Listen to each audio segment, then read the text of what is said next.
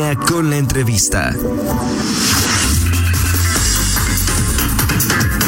8 de la mañana con 7 minutos, eh, estamos de regreso y tenemos eh, en la línea, y agradecemos haya aceptado este enlace, la diputada Alejandra Gutiérrez Campos. Eh, buenos días, diputada, la diputada panista y presidenta de la Comisión de Hacienda en el Congreso local. Buenos días, ¿cómo estás, diputada?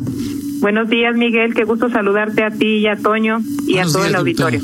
Sí, aquí está Toño Rocha, por supuesto, con, con nosotros y vamos a conversar. Eh, diputada, eh, platicarnos un poquito de, eh, se acaba de mm, acaba de concluir el plazo, el periodo que el, gobierno del estado eh, fijó para entregar créditos de diferentes programas. y bueno, lo que queremos conversar contigo es ¿Cómo queda el tema de los eh, recursos? Eh, el gobierno del estado ha manejado diversas. Eh, tú eres diputada, no eres funcionaria de finanzas, pero pues hay una de origen partidas destinadas para diferentes rubros.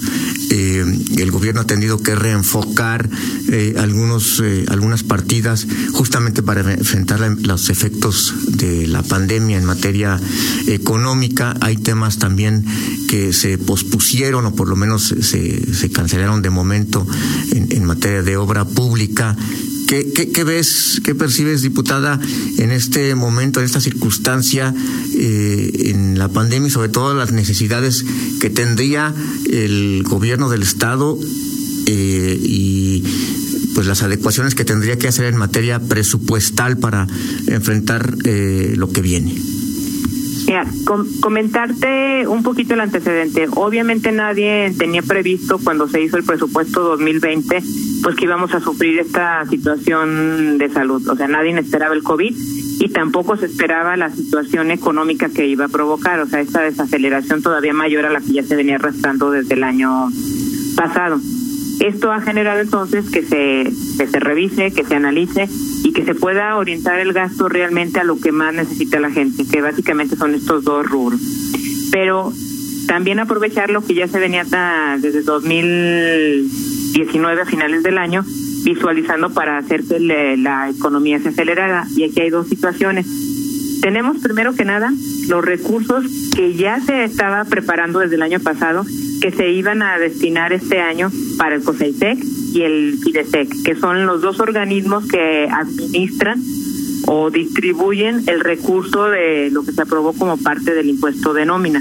Recordemos que el impuesto de nómina es del 2.3%, el 2 se va al COSEITEC y el punto 3 se va al FIDESEC. De este recurso es de lo que se está apoyando justamente los créditos, los programas como adelante con tu negocio, adapta tu negocio, conserva tu negocio, que es lo que está eh, trabajando en estos momentos Fondo Guanajuato, que ya se dio la primera etapa por 800 ah, eh, millones de pesos. Pero también por otro lado está lo del crédito, que ayer lo comentaban ustedes. Sea, ya se aprobó el crédito de los 5.350 millones de pesos. Ya la, primer, la primera parte ya fue contratada por 1.500 millones de pesos y va destinada a cinco rubros. Y entre esos rubros justamente también viene un apartado que es fortalecer la salud y la infraestructura. Con esto le das a los dos rubros, es apoyar a la salud y sobre todo también reactivar la economía.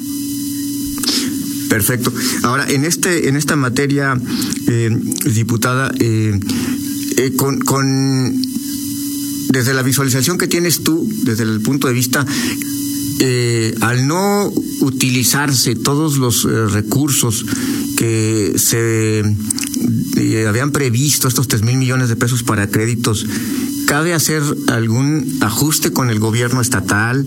¿Dependerá del gobierno? ¿Esto impacta en la contratación de la siguiente parte del crédito? ¿Qué efectos va a tener este resultado de, de los programas que implementó el gobierno local? Mira, de estos tres mil millones de pesos del COSAIPEC, eh, efectivamente eh, no se solicitó el, el 100% de los recursos, pero eso no, no implica que se pueda destinar en programas y infraestructura que sea lo, eh, lo que se priorice por el COSAISEC. El COSAISEC tiene ya una estructura donde ellos van a aprobar a dónde se va a destinar. Anteriormente, antes del COVID, había una lista de obras, obras que ya habían sido aprobadas y lo que se hizo justamente cuando empezó la, la pandemia fue, en lugar de, de priorizar esas obras, se apoyó a, los créditos para, para ayudar a que la gente tuviera empleo, ayudar a que los negocios no cerraran pero eso no implica que ese recurso siga siendo eh, administrado para, uh, para infraestructura. Entonces, el Consejo del COSELSEC estará determinando, como anteriormente se venía haciendo, para qué va a ser uh, utilizado. Y puede ser obra o puede ser para otros uh, programas. Simplemente se tiene que autorizar por el por el Consejo. Y es muy diferente este recurso a lo que se viene manejando por el crédito. El crédito tiene que ser para cinco rubros, que fue lo que se autorizó que es para programas de infraestructura y equipamiento educativo, para infraestructura social y desarrollo regional, para carreteras y movilidad, para salud y para seguridad. Y de hecho el primer bloque ya que ya se, se autorizó y que ya fue registrado vienen desde hospitales, nuevos juzgados uh, cívicos, vienen infraestructura carretera, o sea, se está cumpliendo con los rubros que fueron autorizados en el crédito. Legalmente no hay manera, salvo que se hiciera otra autorización, que se cambien los, uh, los conceptos del crédito. Y el crédito no puede ser para programas porque lo dice una ley federal. La ley dice que tiene que ser para proye proyectos de inversión pública productiva. Y los programas que maneja Fondo Guanajuato no es inversión pública productiva. Por eso, para de este crédito que se autorizó por el Congreso, no se puede estar solventando los programas que tiene Fondos Guanajuato. Por eso se están pagando por parte de este recurso que sale de lo que se paga de nómina. Perfecto. Eh, ahora, ¿en qué fase va? Eh, bueno, ya sé, el segundo paquete de, del crédito, ¿cuándo se va a, cuándo se estaría contratando, cuándo se estaría licitando para que sean ejecutadas las obras? Mira, ya se contrató, como les comentaba, el primer bloque, que son los 1.500 millones de pesos, que representa el 42%. Ese ya se está ejecutando.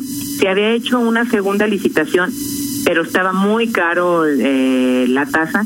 Eh, recordemos que es TIE más la, uh, la sobretasa que ofrezcan los bancos, que es una subasta inversa. que ofrezca menos es a quien se le contrata. Se había ofertado la más baja en la pasada, de punto 99 como sobretasa. Entonces se decidió posponer para tratar de ver si se podía conseguir el, ahora sí que el crédito más barato.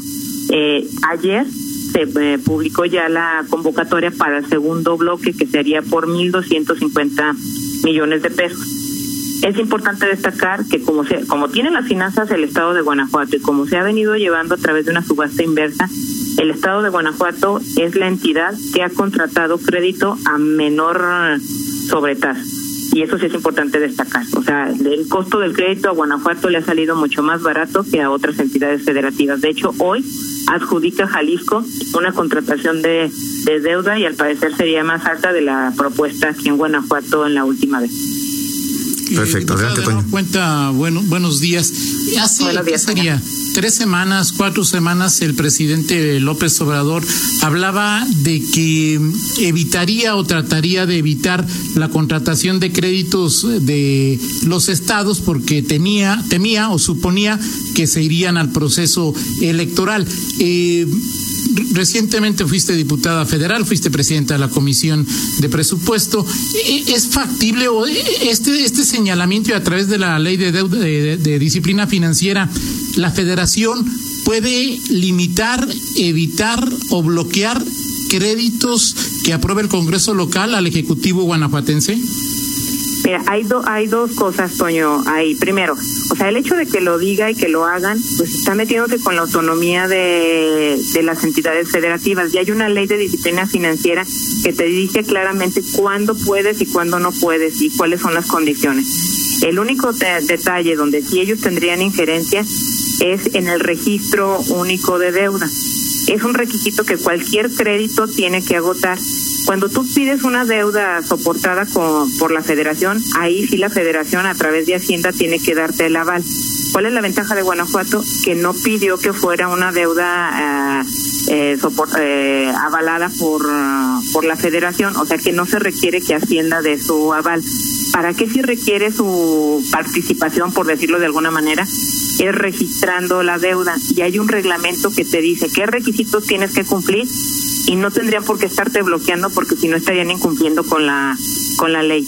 Obviamente si, eh, si, la quieren hacer eh, de emoción, como se podría decir, eh, pues se pueden estar regresando hasta por una coma y luego otra vez lo ingresas y te lo vuelven a regresar, pero sí hay, elementos legales para poder eh, solicitar que te la registren. Pero en el caso de Guanajuato es solamente para el registro, en el registro único de, deuda, y sin ese registro los bancos no te pueden eh, autorizar o, dar el, el recurso. Muy diferente es aquellas entidades federativas que sí requieren pues el aval de, de gobierno federal, que sea una, una deuda apoyada por la federación, que ahí sí requieren un documento especial donde la Secretaría de Hacienda lo valide.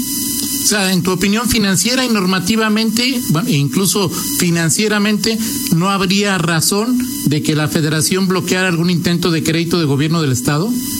No, de hecho, el primer crédito, la, la primera parte, perdón, del crédito de los tres mil, de los cinco mil trescientos cincuenta millones de pesos se eh, envió para registro y se cumplió en los eh, en los tiempos que marca el reglamento, se aprobó y tan se aprobó que ya ya se celebró el contrato con el banco. Ahora estaremos esperando la segunda parte, te digo, muy diferente sería si dependiéramos del aval de de Hacienda para poderla contratar, que no es el caso de la deuda de Guanajuato.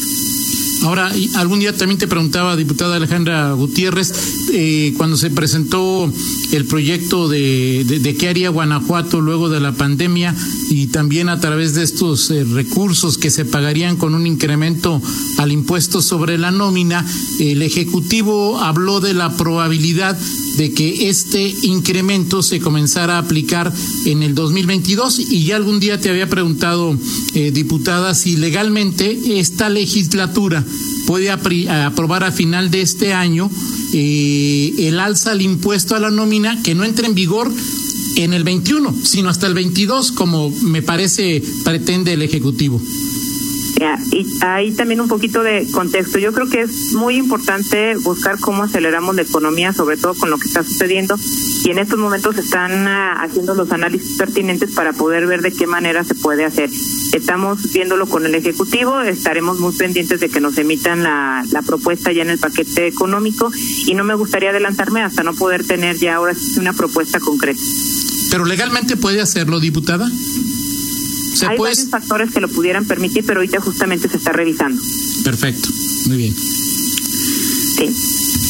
Sí, este diputada, en, en este contexto eh, y bueno, de alguna manera para tener allí otra eh, algunos otros otros temas en eh, la aprovechar para preguntarte en en el Congreso local en este momento cómo cómo vamos en el en la actualización, en ponernos al día en materia de eh, auditorías. Eh, se hablaba hace, algunos años, era muy común hablar de eh, rezagos, las revisiones de, cuenta pública en general.